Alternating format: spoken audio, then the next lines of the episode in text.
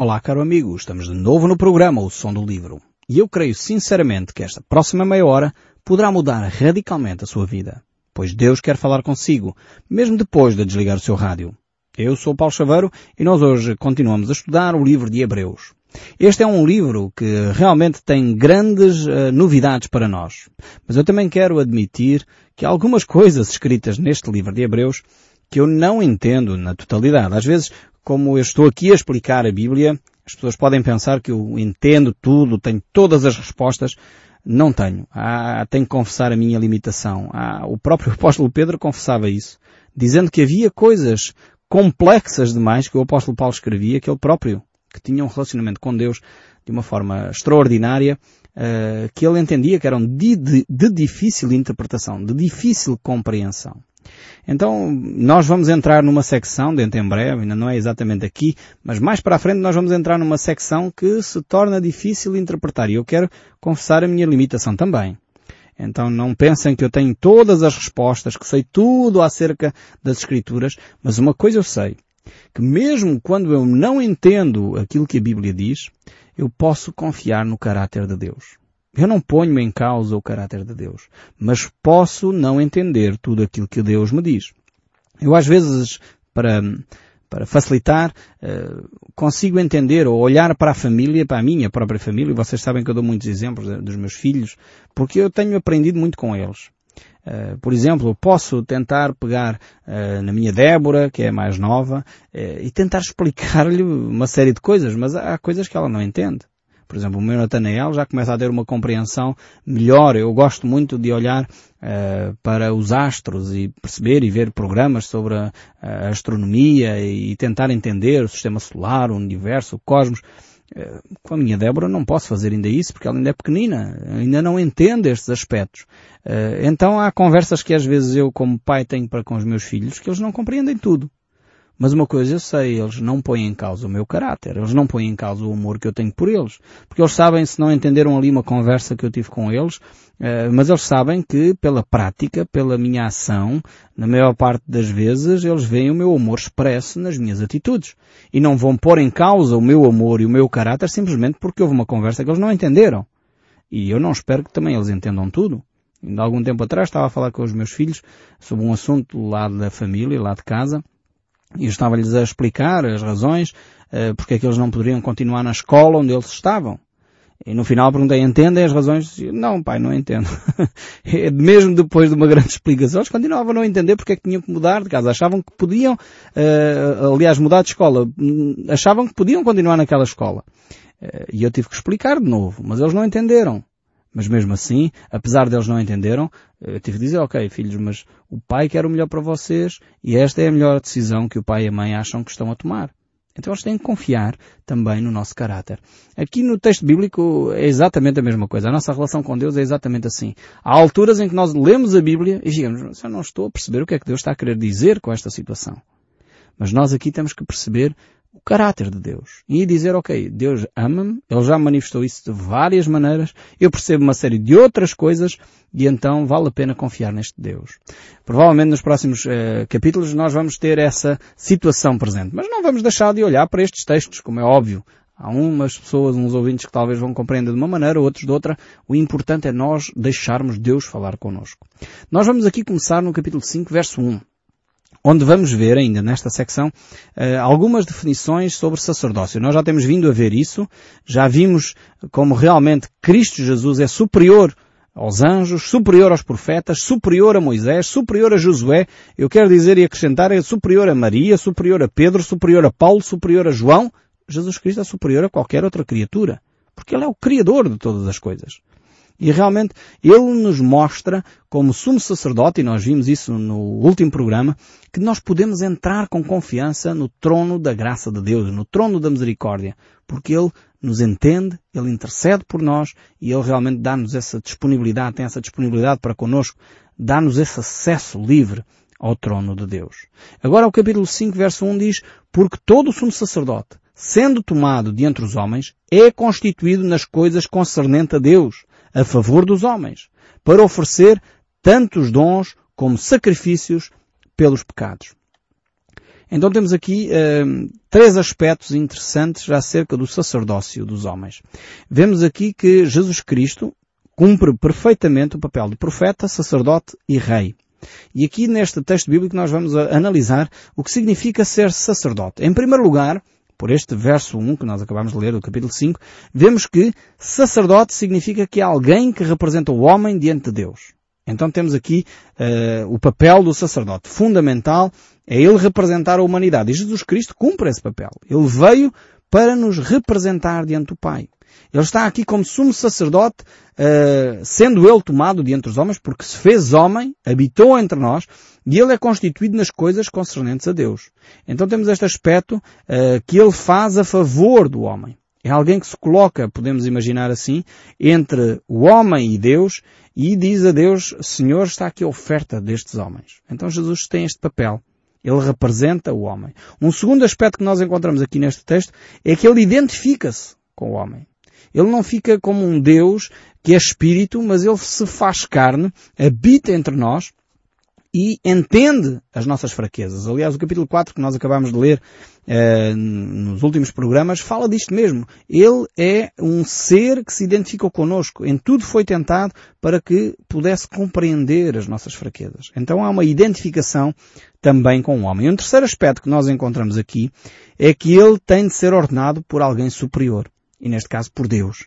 O sumo sacerdote, o sacerdote, eram ordenados uh, por Deus e pelo colégio também de sacerdotes. Não era alguém que chegava lá e dizia, por autorrecriação, eu quero ser sacerdote, eu sou o sumo sacerdote este ano. Não, não era assim que as coisas funcionavam. Infelizmente, hoje em dia, a gente vai vendo aqui e ali que determinados uh, líderes religiosos se auto-intitulam uh, donos e senhores da Igreja. Não são nomeados por ninguém, são autonomeados e acham-se no direito de o fazer assim. Isso torna-se, as pessoas rapidamente tornam-se assim em pequenos ditadores. Eu posso, eu quero e mando. Então eu faço o que me apetece porque não há ninguém superior a mim próprio. Não, eu só presto contas a Deus e mais ninguém. Só Jesus fez isso. E mesmo assim, Jesus Cristo, enquanto esteve entre nós, ele prestava contas ao Pai. Ele assumia que o Pai era maior que ele. Realmente para mostrar que nós, seres humanos, temos que depender sempre de autoridade de alguém. Eu sinceramente acredito que não há líder nenhum no mundo que seja um verdadeiro líder que não tenha líderes sobre ele mas que não seja um grupo a quem ele presta contas. Talvez não há um outro líder acima dele, porque muitas vezes a pessoa não quer ter mais ninguém acima dele, mas tem que haver um grupo a quem ele presta contas. Alguém que é responsável de o chamar a atenção quando a pessoa se está a esticar e a cometer atrocidades. É por isso que quando há uma pessoa que acha que é o líder supremo, as coisas correm mal, porque a pessoa torna-se um ditador. Não há ninguém a quem prestar contas, não há ninguém a quem ele possa uh, pedir para avaliar as suas ações e se acontece que alguém avalia, é logo morto e exterminado. É assim que os ditadores fazem. Os ditadores não aceitam minimamente repreensões ou correções. E infelizmente dentro de determinados movimentos religiosos acontece que há pessoas que se auto-intitulam líderes exclusivos, os representantes de Deus na Terra. São eles únicos e exclusivos e só eles é que recebem a revelação direta. Isto é algo que não vemos respaldo na Bíblia. Só Jesus Cristo tinha essa relação com Deus. E ele realmente é o único sumo sacerdote acima de todas as coisas, para que ele se pudesse identificar com cada um de nós. Então o sacerdote tem de ter esta, esta relação e tem também de ser consagrado, chamado por Deus para desempenhar essas funções. Tem que ser aceite, no fundo, por quem ele representa, que no fundo são os homens, mas tem de ser aceite a quem ele vai representar. Ou seja, Deus tem que aceitar eh, esse sacerdote diante de si também, porque senão é um sacerdócio que não é válido. Então o sacerdócio é para os filhos de Deus uh, poderem apresentar-se diante de Deus, uh, realmente tendo Jesus como aquele que é o mediador, aquele que intercede por nós. Jesus continua hoje a nos representar nos lugares celestiais. É por isso que o texto bíblico em várias alturas diz que Jesus está à direita do Pai. Ele continua a interceder por si, por mim, porque nós continuamos a falhar. Nós continuamos a cair, nós continuamos a pecar, nós continuamos a fazer coisas que desonram o nome de Deus. E por isso necessitamos que Jesus, que nunca pecou, continue hoje como sacerdote perfeito a interceder diante do Pai em nosso favor. Porque Ele identifica-se conosco, Ele pode realmente perdoar os nossos pecados, porque foi Ele que morreu na cruz para que isso acontecesse. E o verso 2 prossegue a dizer, e é capaz de condoer-se dos ignorantes e dos que erram, pois também ele mesmo está rodeado de fraqueza. Ou seja, aqui Jesus Cristo, porque se tornou homem, não é que Jesus Cristo tivesse pecado, não é nesse sentido, mas Jesus Cristo, porque se tornou homem, tornou-se frágil. E o livro de Filipenses diz exatamente isso. Que ele, sendo Deus, eh, não usou por usurpação ser igual a Deus, antes eh, esvaziou-se dos seus atributos divinos para se fazer homem. Então vemos aqui que eh, Jesus Cristo assumiu um papel de fraqueza, um papel de fragilidade para se identificar conosco. Mas ao mesmo tempo, para que ele pudesse condoer-se, como diz aqui, dos ignorantes. Há pecados que nós cometemos que são pecados por ignorância. Ou seja, eu fiz alguma coisa, mas eu nem sabia que aquilo ia ofender a pessoa. Eu disse uma palavra, mas não pensava que aquilo ia magoar aquela pessoa. Então, ofendi, magoei, pequei. O pecar é isto mesmo. Às vezes a gente pega na palavra pecado e não gostamos desta palavra porque associamos normalmente uma série de, de atitudes, muitas vezes erradas até de outras pessoas, de, de regras muito restritas, de legalismos muito terríveis, mas o pecar, na sua essência, a palavra pecado significa falhar o alvo. Cada vez que nós falhamos o alvo, cada vez que nós erramos, uh, nós pecamos. E há pecados que eu cometo por ignorância. Às vezes estou numa brincadeira e digo uma palavra que magoa a determinada pessoa e nem, nem me dei conta. Porque eu não estava com a intenção de magoar ninguém. Mas entretanto aquela pessoa ficou magoada e a Bíblia diz que isso é pecado. Então tem que ir lá e pedir perdão à pessoa. Se olha dizer, não, não tinha intenção de magoar, foi sem querer, peço desculpa e deve pedir perdão a Deus. Então há pecados por ignorância. Há também pecados conscientes, eu sei que não devo fazer e mesmo assim faço. Tenho que me arrepender desses pecados. E, e, de facto são pecados que muitas vezes eu cometo. E há ainda os pecados por omissão. Coisas que eu sabia que devia fazer e não fiz. Então, realmente temos estes três aspectos do pecado. E, e, e Jesus Cristo, Ele condói-se uh, daqueles que são os pecados por ignorância. Erros que nós cometemos sem nos dar conta sequer. As próprias leis portuguesas uh, nos dizem que o facto de nós não sabermos a lei não nos isenta de cumprirmos a lei. Uh, às vezes somos multados, ainda há pouco tempo fui multado de uma situação e eu próprio não sabia que tinha que cumprir aquele requisito legal para, para, para ter a situação regularizada e telefonei para a polícia. Então, mas eu recebi aqui esta multa, mas eu não fazia a menor ideia e o senhor agente do outro lado disse-me logo, o senhor com essa argumentação não se vai conseguir livrar disso. Isso não é argumentação suficiente para você se livrar dessa multa. Mas eu disse, mas eu estou a ser sincero porque eu não sabia de facto a legislação nesta área. Pois, mas uh, o facto do senhor não conhecer a lei não o isenta de a ter que cumprir. Então, são os tais, as tais multas por omissão. Eu nem fazia a menor ideia que havia leis naquele sentido, mas o facto de não ter cumprido a lei naquela área, fui multado e tive que pagar a multa, como é óbvio. Uh, realmente, às vezes, a nossa ignorância em determinadas áreas não nos isenta das nossas responsabilidades. E na vida espiritual é a mesma coisa. Às vezes somos, somos ignorantes em determinada situação. Não sabíamos que era para fazer, ou não era para dizer, e dissemos, e magoamos, e ofendemos, então temos que corrigir, pedir perdão, e no, remediar, no fundo, essa situação. E Jesus condói-se, essencialmente nestas áreas. Uh, não tanto nos, nos pecados conscientes, ou os pecados por omissão, eu sei que tenho que fazer determinada coisa e omito-me a fazer, ou sei que tenho que fazer qualquer coisa e faço até contrário àquilo que eu sabia que tinha que era correto, mas essencialmente estes pecados por ignorância. Mas o verso 13 ainda prossegue e diz, por esta razão, devo oferecer sacrifício pelos pecados, tanto do povo como de si mesmo.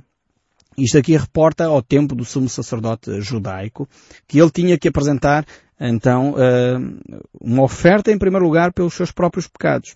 E só depois então dos seus pecados uh, perdoados é que ele poderia apresentar a oferta pelo pecado do povo. O verso 4 ainda diz, ninguém pois tome essa honra para si mesmo, senão quando chamado por Deus, como aconteceu com Arão. Ou seja, eh, esta atitude as pessoas não faziam voluntariamente. Ou, ou seja, uma pessoa chegava lá naquele ano e dizia, ok, eu quero ser um sumo sacerdote. Ah, ok, eu, eu quero ser apóstolo. Ah, ok, eu quero ser bispo. Não. Era Deus quem chamava. Era Deus quem consagrava. E infelizmente hoje temos muitas pessoas a auto-intitularem-se bispos, apóstolos, sacerdotes de Deus, quando na realidade Deus não os chamou. E depois a pessoa vai sofrer as consequências dessa sua autonomiação. E Cristo é por isso mesmo o sumo sacerdote perfeito, porque ele foi aceito por Deus, foi nomeado por Deus, foi enviado por Deus para vir até nós e se relacionar connosco e interceder por nós diante do Pai. O verso 5 diz isso. Assim também Cristo a si mesmo não se glorificou para se tornar um sacerdote, mas o glorificou aquele que lhe disse, Tu és meu filho, hoje te gerei. Ou seja, o próprio Pai Eterno é quem nomeou a Cristo como sumo sacerdote. Não houve uma autonomiação. Vejam bem este exemplo tremendo que se nós seres humanos seguíssemos, provavelmente não havia tantas aberrações aqui na nossa sociedade de pessoas que se dizem religiosas, mas que na realidade são autonomiadas. Se autonomiaram a si mesmo se auto-intitularam sacerdotes, se auto-intitularam padres e pastores. E isto realmente é, é nefasto para a fé das pessoas que se querem aproximar genuinamente de Deus. E o verso 6 prossegue, como em outro lugar também diz, Tu és sacerdote para sempre, segundo a ordem de Melquisedeque. Aqui o apóstolo Paulo introduz uma nova uh, reflexão. Esta é este sacerdócio da ordem de Melquisedeque. Ou seja, Jesus Cristo não é segundo a ordem de Arão é segundo uma ordem mais antiga, uma ordem que não tem princípio nem tem fim. E aqui é, eu gostaria de vos dar um pouquinho uh, a história de Melquisedeque.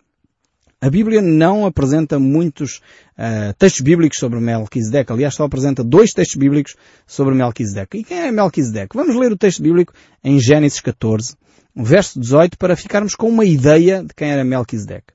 Melquisedeque era rei de Salém, trouxe pão e vinho e era sacerdote do Deus Altíssimo. E abençoou ele Abraão e disse, Bendito seja Abraão pelo Deus Altíssimo que possui os céus e a terra, e bendito seja o Deus Altíssimo que entregou os teus adversários nas tuas mãos, e tudo lhe deu Abraão o dízimo. Ok, temos aqui este homem, Melquisedeque. Uh, recua até o tempo de Abraão. Estamos em Gênesis capítulo 14 muito anterior à lei mosaica, muito anterior a Arão. Uh, e temos aqui uma situação que ele é rei de Salém, rei da paz, como diz o texto bíblico. E este homem era um sacerdote do Deus Altíssimo. Não era um intruso, não era um falsário, não, era um sacerdote do Deus Altíssimo. Isto faz a primeira reflexão logo. Ou seja, a religião, a religação a Deus, a comunhão com Deus não era exclusiva de Abraão nem do povo judaico. Era muito mais abrangente e havia outros povos que tinham de facto uma ligação com Deus. Essa ideia que às vezes as pessoas têm erradamente de que era só o povo de Israel que tinha ligação com Deus é porque não lemos a Bíblia com propriedade, com cuidado, com cautela. Nós encontramos aqui Melquisedeque, que é uma ordem espiritual de sacerdotes superior até à ordem de Arão porque, como diz o texto bíblico, não tem princípio, não tem fim. Não quer dizer que Melquisedeque não tivesse. O texto bíblico é que utiliza esta imagem para mostrar que Jesus Cristo é uh, de um sacerdócio superior. É um sacerdócio ao qual o próprio Abraão ofereceu o seu dízimo. Eu sei que algumas pessoas ficam já preocupadas quando se fala de dízimo. Não, não se assuste. Uh, infelizmente eu sei que há muita gente que se aproveita dos textos bíblicos para extorquir dinheiro às pessoas eh, vocês já me conhecem há muito tempo, não fazemos esses apelos aqui, é contrário à nossa ética, é contrário à nossa postura, mas a Bíblia fala destes assuntos e nós não podemos deixar de o fazer. Então vemos que aqui Abraão, pegou no dízimo de uma conquista que ele havia feito, porque ele tinha feito uma batalha, havia umas pessoas que o tinham roubado, e ele foi atrás deles e conquistou de volta aquilo que era seu e aquilo que eles eh, tinham também, porque era assim nas batalhas, ficavam com o espólio uh, da batalha, e ele pegou nisso, depois de ter distribuído pelos seus homens, deu então o dízimo a Melquisedeque. E realmente isto revela o seu desejo de servir a Deus. E aí estamos a falar de Abraão, que é considerado o pai da fé, que tinha uma comunhão com Deus. Ele não deixou uh, de dar o seu dízimo a Melquisedeque. E aqui o, livro de Hebreus reforça esta ideia dizendo que Cristo Jesus é de alguma forma um tipo Uh, pertence a esta ordem de Melquisedeque, que é o Rei da Paz, que significa paz com Deus. Uh, e realmente ele na Bíblia nos fala acerca deste princípio, desta ligação.